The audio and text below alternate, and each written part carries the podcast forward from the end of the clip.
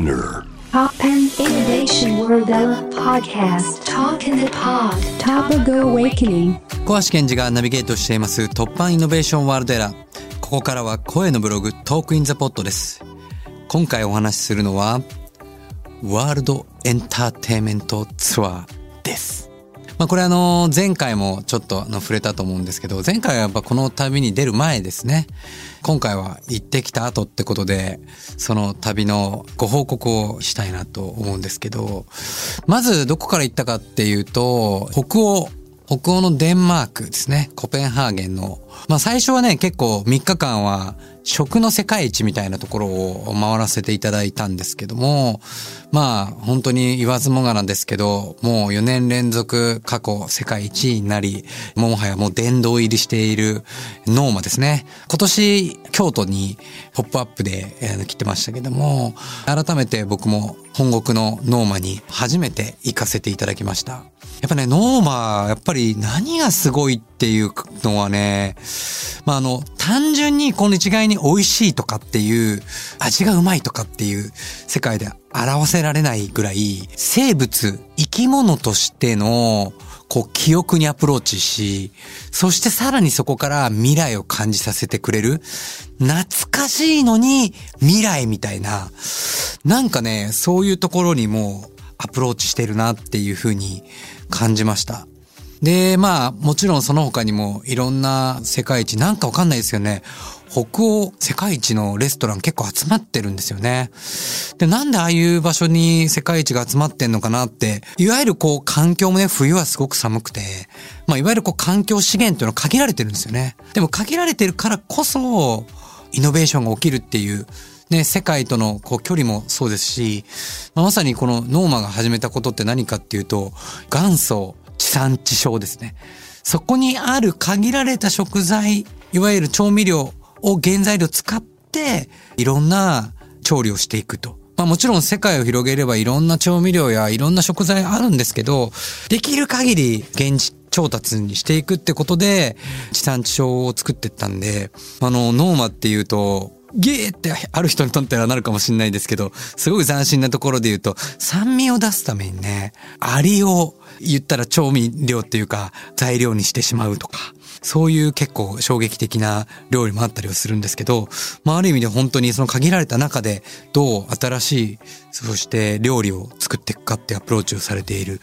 noma、まあその他のレストランも含めて本当に素晴らしい体験でしたね。で、その後、イギリスに行って、これ実は再びだったんですけど、再び自分の中で再認識したいなと思って、 ABBA のえホログラムコンサートに行きましたね。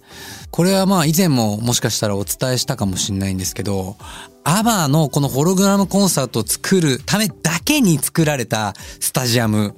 アバアリーナ、これ200何十億かけられているらしいんですけど、まあ通常ね、今までコンサートホール作ったら、いろんなアーティストがそこでいろんな催し物するから、なりわいが立つんですけど、1アーティスト、しかも今、本人たちが出るライブではなく、なんとホログラムですからね。実在しない今、映像を流して、そこにあたかもいたかのように見せるライブが、毎日満員御礼って、これ結構すごいなってやっぱ改めて認識して、で、まあもちろんテクノロジーもさることながらなんですけど、なんか AI とかロボットの未来を僕は見たなっていうか、え、AI と共に生活するとかってちょっとありえないよって思いがちなんですけど、本当にね、このアバをのライブを体験しながら、そこにアバはいたって感じるし、これはデジタル上のものだって表現だって分かりながらも、なんかね、愛嬌があったりとか、愛情が芽生えていくような、で、ふと思うとこれって、なんか、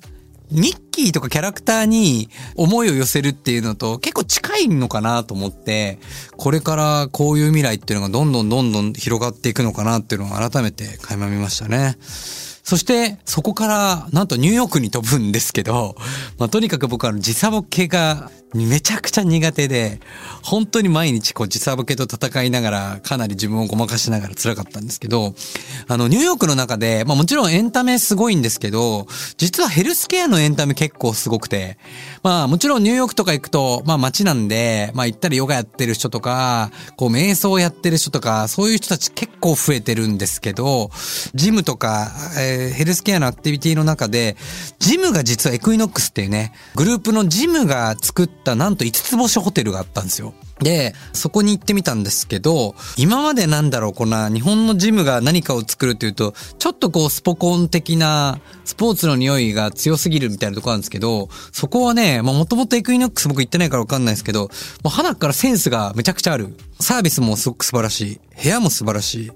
ただね、ここが結構素晴らしいなと思ったのは、部屋に置いてあるものですよね。ある意味、リチュアルって言って、こう、儀式って言って、まあ言ったら、良い睡眠をするため、良い呼吸をするため、よりよく生きるための儀式が、こう、本の中にこう書いてあるんですよね。そこでまずこう、心をこう、整える。そして、置かれている、あのものもね、普通のこう、まあ言ったらホテルだったらお菓子とかお酒とかドリンクが置いてあったりなんですけど、そこはなんと、こう、バランンスボールとか、あと僕が結構大好きなトリガーボールっていうボールが置いてあったり、結構顔憎い痒いところにも手が届くところにもこういうものが置いてあるなっていう、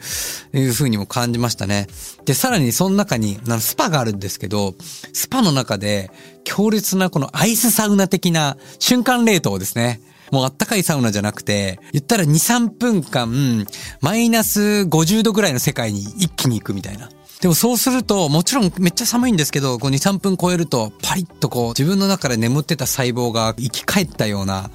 こういうものがね、なんと、いくらだと思います？まあ、アメリカ物価高騰半端じゃないんですけど、1万円ぐらい、1万2千円ぐらいするわけですよ。2、3分でですよ。まあでもこういうものがこう当たり前になって、なんかジムも行ったり、えー、サウナ入ったり、えー、こういうアクティビティをしたり、で、そういうところにあるレストランって今までだったらちょっとなんか健康志向みたいな風に思いがちなんですけど、ガンガンダンスミュージックとか流れて、お金使って、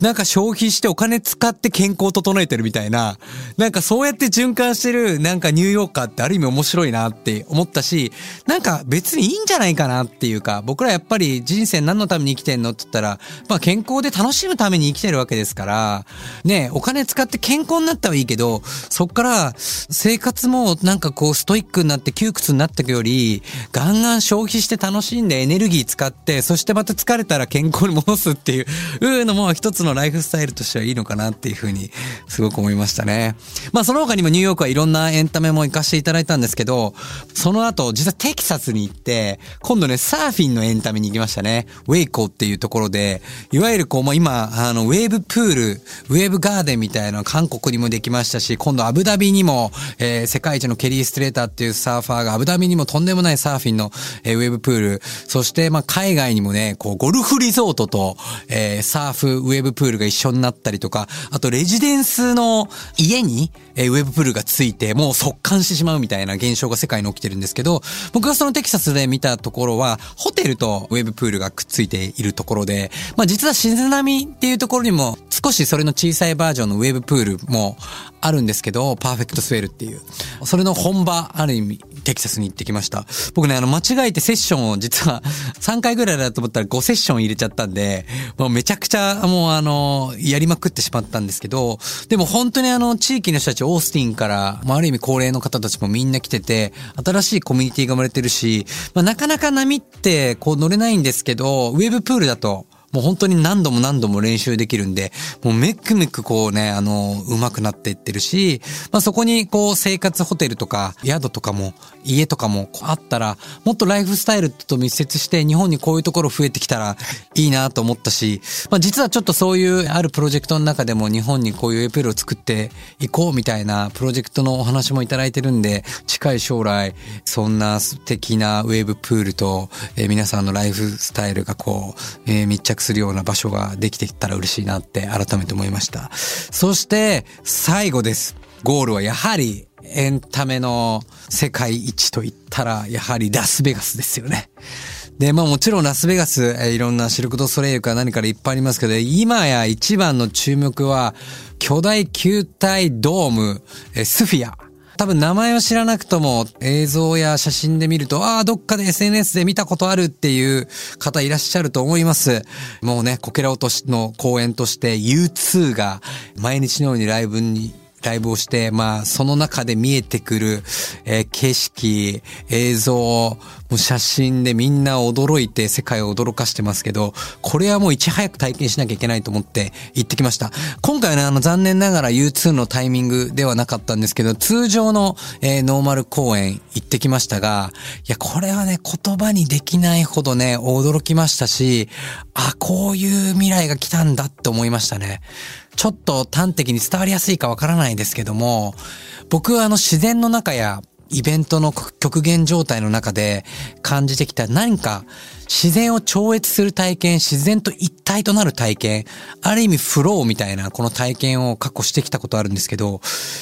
映像なのに、まさに、この自然の映像を見せてもらう、体験をしてもらうのに、なんかね、その自然を超越したような体験、一体となった体験にね、誘われるわけですよね。演出を見てるんじゃなくて、演出そのものと自分たちが一体となる体験。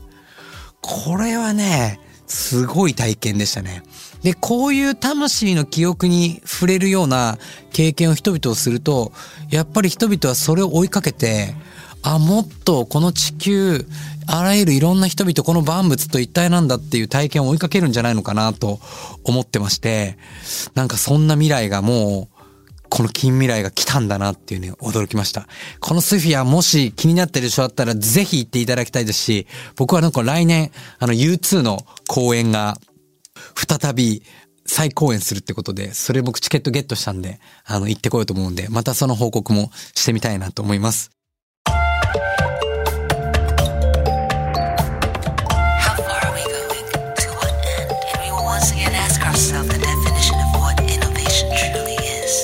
You're listening to J-Wave Innovation World Era podcast.